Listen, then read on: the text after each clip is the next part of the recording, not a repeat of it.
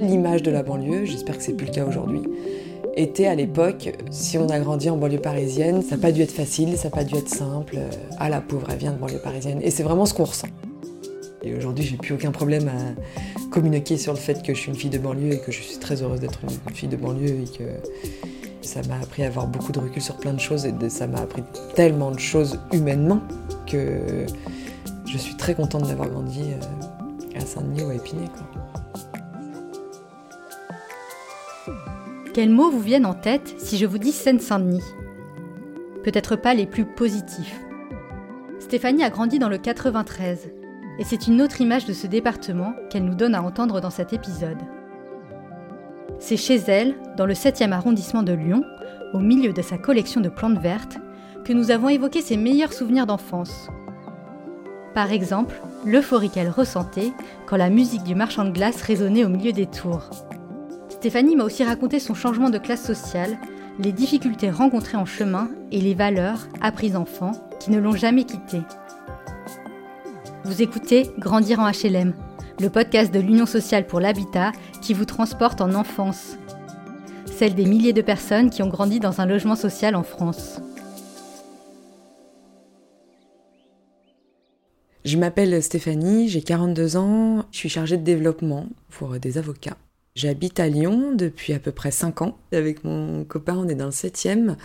On est dans un quartier assez vivant que j'ai choisi pour le coup parce que c'est un quartier aussi très populaire. C'est un quartier qui brasse encore beaucoup de communautés ou de qui a beaucoup de mixité. Et on est euh, pour l'instant locataire d'un appartement qui se trouve sur une petite place qui est très agréable, où il y a le marché trois fois par semaine. Je me sens très à l'aise dans ce quartier.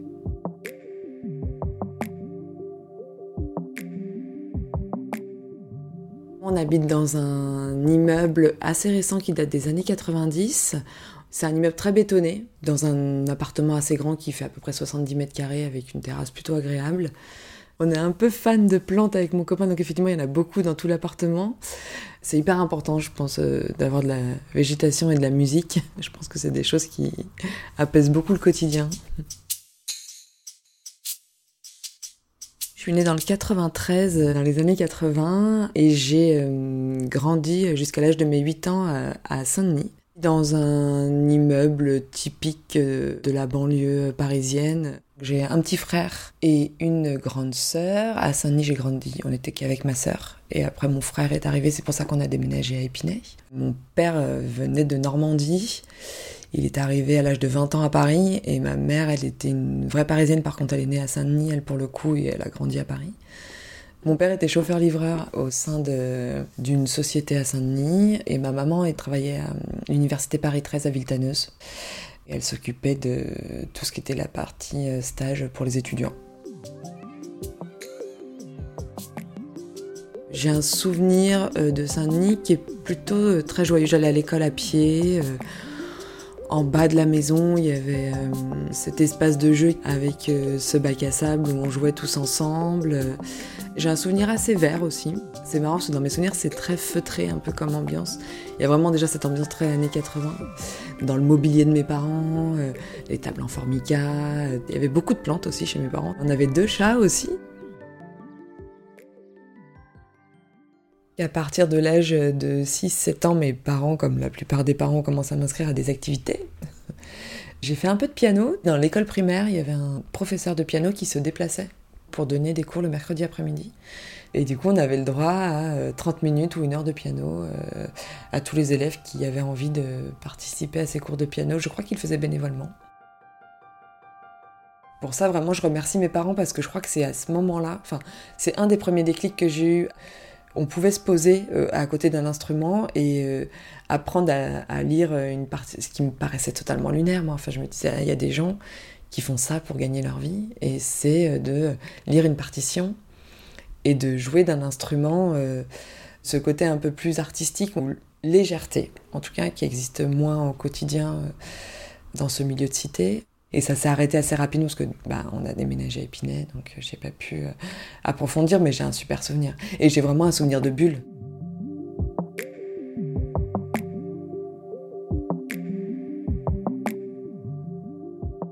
À l'âge de 8 ans, 8-9 ans du coup, quand mon frère est arrivé, on a tous déménagé à Épinay-sur-Seine.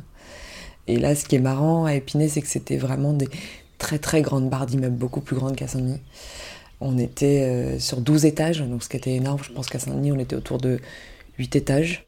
Elles étaient vraiment collées les unes aux autres, mais euh, de façon euh, très architecturale. Donc elles étaient vraiment une à l'horizontale, une à la verticale, une à l'horizontale, une à la verticale. Euh, avec un petit bac à sable au milieu de chaque tour. et c'était tout de suite beaucoup plus bétonné et très impressionnant. Ces tours immenses.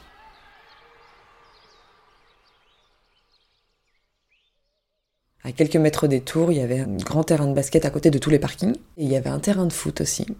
Et ensuite, après, il y avait toute la partie un peu où on pouvait faire ses courses. Comme à Saint-Denis, hein, c'est très similaire aux banlieues, comme on peut voir aujourd'hui dans les séries. Hein, maintenant qu'on voit un peu plus les banlieues dans les séries et tout, c'était vraiment des euh, galeries. Euh, il y avait l'école à côté. Euh, ma mère conduisait pas. tout était très pratique. On se retrouve dans un appartement euh, très long de 90 mètres carrés avec des fenêtres assez grandes euh, et des chambres vraiment toutes de la même taille. Donc on arrive là avec euh, ma mère enceinte, les plantes, les chats, et on se dit il y a plus de place qu'à Saint-Denis. Et je me souviens aussi qu'il y avait des, des papiers peints hyper fleuris de l'époque un peu marron, euh, des grands rangements dans le couloir immense, euh, le parquet aussi très spécial, euh, typique carré là. C'était vraiment une, super époque. J'ai vraiment ce souvenir de liberté. Je suis sortie assez jeune pour aller faire des courses à l'époque au Shopee en bas, parce qu'il y avait des Shopee encore. Je faisais des courses pour mes parents euh, toute seule, euh, j'achetais des cigarettes pour mon père et, j'avais jamais de crainte. Souvent on dépeint des, aspects de la banlieue qui en fait n'existent pas vraiment quand on y est. Quand je repense à Épinay, j'ai beaucoup de souvenirs ensoleillés. À partir du mois de mai, il y avait euh, un marchand de glace qui venait. Je crois que c'était tous les soirs, mais c'est possible que ce soit pas tous les soirs. Et du coup, il se garait en bas, euh, euh, vraiment au centre de toutes les barres d'immeubles, avec euh, sa petite chanson de glacier. Et tout le monde savait que c'était le camion de glace qui arrivait. Et du coup, on descendait tous avec nos pièces pour acheter des glaces. Et il y avait une queue pas possible chez ce marchand de glace qui pourtant vendait des glaces qu'on trouvait dans le commerce. Hein. C'était pas des glaces à l'italienne ou c'était que des glaces qu'on trouvait dans le commerce. Mais euh, il y avait vraiment ce truc un peu fédérateur de ah ok c'est la musique et hop on descend tous et on se retrouve tous et donc ça c'est vraiment un super souvenir. Puis en général on descendait avec mon frère et ma sœur donc ça permettait en plus de mixer un peu vu que moi mon frère était beaucoup plus petit que moi et ma sœur beaucoup plus grande. On, se retrouvait avec des gens d'âge différents donc euh, c'était vraiment super. Et bien sûr, il y avait la pizza du dimanche soir avec pareil le camion à pizza qui arrivait euh, tous les dimanches soirs, même en hiver, lui pour le coup. Et on prenait des pizzas, et pareil, il y avait toujours la queue. Euh. et ça, c'est des super ambiances parce que, en plus de super ambiances, il y a les odeurs. Donc, euh, en descendant, une fois qu'il a commencé à faire des pizzas, il y a vraiment cette odeur de pizza qui s'installe autour de la cité. Il y a les glaces, il n'y a pas d'odeur, mais il y a la musique. Donc euh, c'est aussi des éléments qui rassemblent parce que quand on s'en souvient, c'est des choses qu'on peut pas oublier, quoi.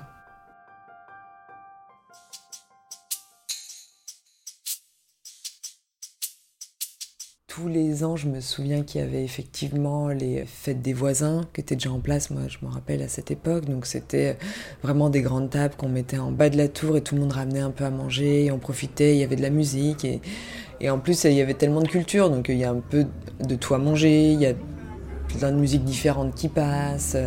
Donc c'est vraiment des, bons souvenirs.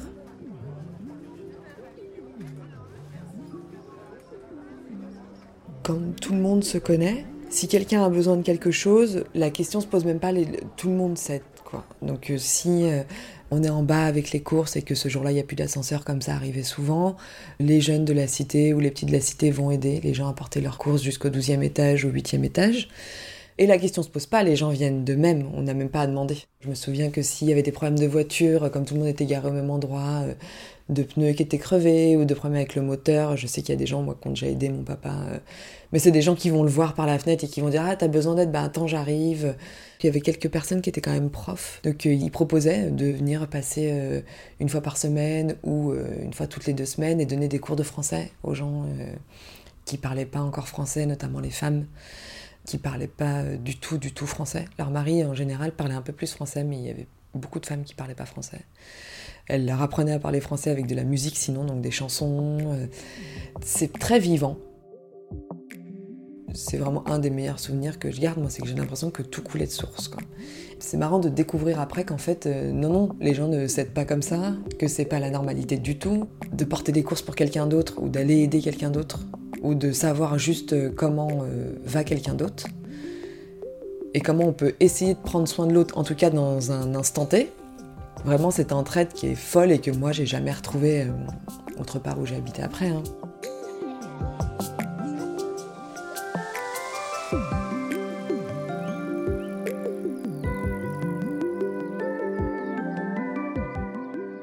Au collège et au lycée, je commence à, comprendre un peu plus comment fonctionne la banlieue en elle-même, euh, je me dis que euh, on évolue dans un milieu où euh, pour se trouver, on n'aura pas énormément de clés. Et j'avais notamment une très bonne amie qui avait une maman qui était prof de dessin. Et je crois qu'elle donnait des cours dans des écoles à Paris, des cours de dessin. Et du coup, quand on allait chez elle, je voyais des dessins qu'elle avait laissés. Elle avait même un petit atelier où elle dessinait encore. Et il y avait vraiment ce truc de Là où chez moi c'était très bordélique et euh, le samedi c'était pour faire les courses ou faire le ménage, elle j'arrivais, elle, ben, elle dessinait avec sa mère le samedi après-midi. Euh, il y avait de la musique en fond. Moi chez moi c'était tout le temps la télé, il n'y avait jamais de musique, enfin très rarement. Là j'arrivais, euh, elle me disait ah bah si toi je vais te chercher un truc à boire. Si tu veux prendre les crayons, prends les crayons. elle avait vraiment un côté un peu nonchalant qui était hyper agréable et hyper réconfortant et c'était hyper intéressant de l'écouter parce que en fait, ça partait juste d'une passion. Et elle s'était dit, de toute façon, je ferais ça. Et c'est des choses qu'en plus, elle transmettait à sa fille. Donc, euh, moi, ma copine, elle dessinait tout le temps. On prenait le bus le matin, elle dessinait. Euh. Elle était encourageante sur vraiment ce côté. S'il y a des choses à aller chercher qui vous titillent un peu ou des activités que vous aimez, allez chercher aussi de ce côté-là. Il n'y a pas que le côté scolaire. Mettait pas les pieds dans un musée avec mes parents à Noël, on s'offrait pas de bouquins. Il euh, n'y avait rien qui était vraiment axé sur l'art. Après, alors, des charges, je pense que c'est des gens qui avaient absolument pas le temps. Euh, mais du coup, je, je, voyais qu'il y avait d'autres possibilités. Je pense que j'ai pris conscience un peu plus au lycée quand j'ai combiné la mère de cette amie, euh, ma prof d'anglais de mon lycée m'encourageait aussi à faire une fac d'anglais. Quand est arrivé notamment le, le bac, elle m'avait dit Ok, je, pense qu'il faut que tu ailles par là, parce que c'est vraiment une compétence que tu peux développer et c'est quelque chose qui t'intéresse vraiment. C'était une des seules profs, je pense, qui a cherché à comprendre un peu le parcours de ses élèves et de les tirer un peu vers le haut.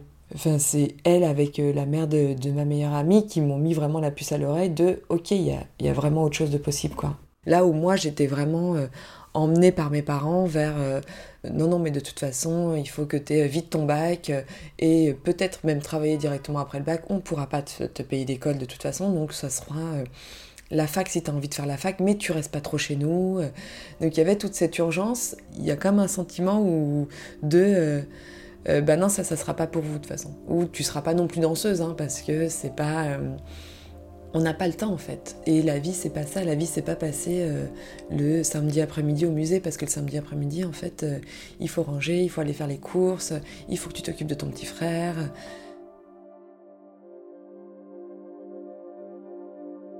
Le fait de grandir dans un milieu pauvre, on n'a pas le temps de se poser de questions. Personne nous donne réellement des clés pour dire ok, ça va trop vite pour toi, ou il y a peut-être d'autres solutions, voilà ce qu'on peut faire. Il n'y a pas de solution, il n'y a que des urgences. Mais heureusement, euh, j'ai eu la chance de voir qu'il y avait d'autres possibilités Aujourd'hui, je suis très contente dans mon travail. J'ai réussi à quand même faire des études. Après, une fois que moi je suis arrivée à Paris, j'ai pu faire tous les musées que je voulais, lire tous les bouquins que je voulais. Donc, j'ai été chercher ma liberté, qui n'est pas gagnée. On a énormément de peine pour nos parents. On se rend bien compte que déjà tout ce qu'ils font c'est énorme et qu'on ne peut pas en demander plus. Si on en demande plus, on passe tout de suite pour euh, le caprice. Euh, chose qui m'a poursuivi un peu à un moment, euh, notamment quand j'ai été faire mes études à Paris et que j'ai été vivre à Paris. Je devenais la privilégiée de la famille.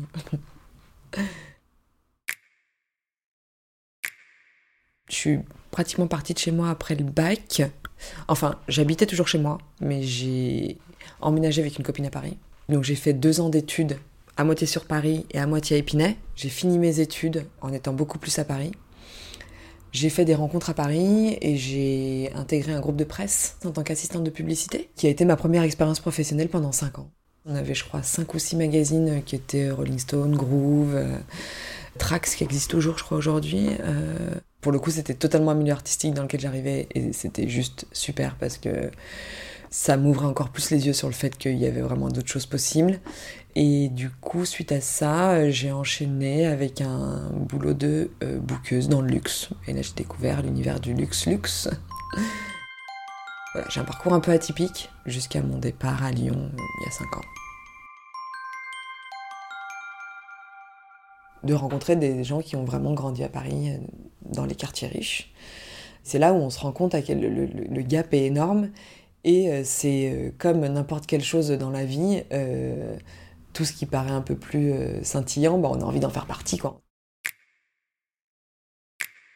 On, va au milieu parisien, on commence à mieux gagner sa vie, on se rend compte qu'en fin de compte, la vie ça peut être ça aussi. Passer ses week-ends à faire des expos, à aller au cinéma, euh, à se poser juste la question de ce qu'on va manger le soir, euh, parce qu'on a envie de se faire un bon resto. Et en fait, ce quotidien, ça devient une vie euh, qui est tellement plaisante à côté de ce qu'on a connu avant. On ne veut pas du tout retourner en arrière. Mais parce que aussi, venir de banlieue, c'est pas bien. Et euh, on dit pas, moi tout au début, euh, j'ai caché que je venais de banlieue parisienne. Même dans mes entretiens d'embauche, je mentais. Je mettais l'adresse de mes copains qui habitaient à Paris. J'ai très longtemps eu honte de venir de banlieue parisienne. Je me souviens d'être dans des soirées à Paris avec des gens qui sont vraiment parisiens et ce côté où tu... Non, moi j'ai grandi euh, dans le 93 et c'était Ah, t'as grandi dans le 93, mais où ça? Ah, Saint-Denis, oh Ah bon, mais... Ah ok mais où ça, Saint-Denis? Donc du coup, les gens cherchent à savoir si euh, effectivement vous étiez en HLM ou pas. Enfin, il y, a tout ce côté perverse. En tout cas, l'image de la banlieue, j'espère que c'est plus le cas aujourd'hui, était à l'époque, si on a grandi en banlieue parisienne, ça n'a pas dû être facile, ça n'a pas dû être simple.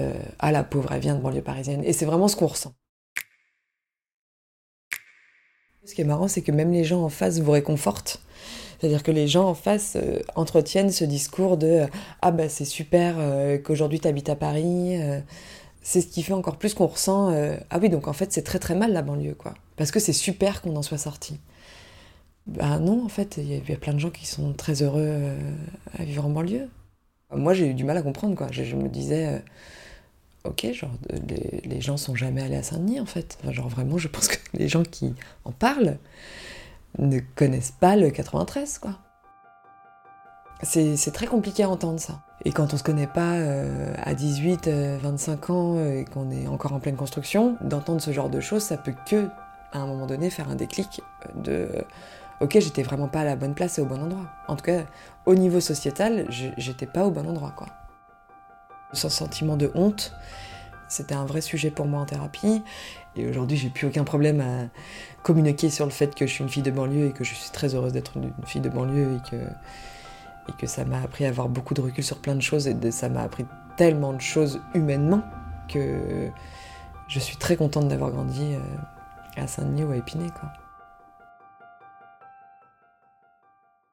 Vivre à HM, c'est vivre à beaucoup, c'est vivre dans le bruit, c'est vivre dans la musique, c'est vivre dans euh, plein de cultures différentes, euh, avec des expressions différentes, des langues différentes. Euh, c'est entendre ses voisins, mais c'est aussi Bah la solidarité. C'est vraiment tellement naturel. C'est une des plus belles choses que j'ai appris en banlieue, je pense.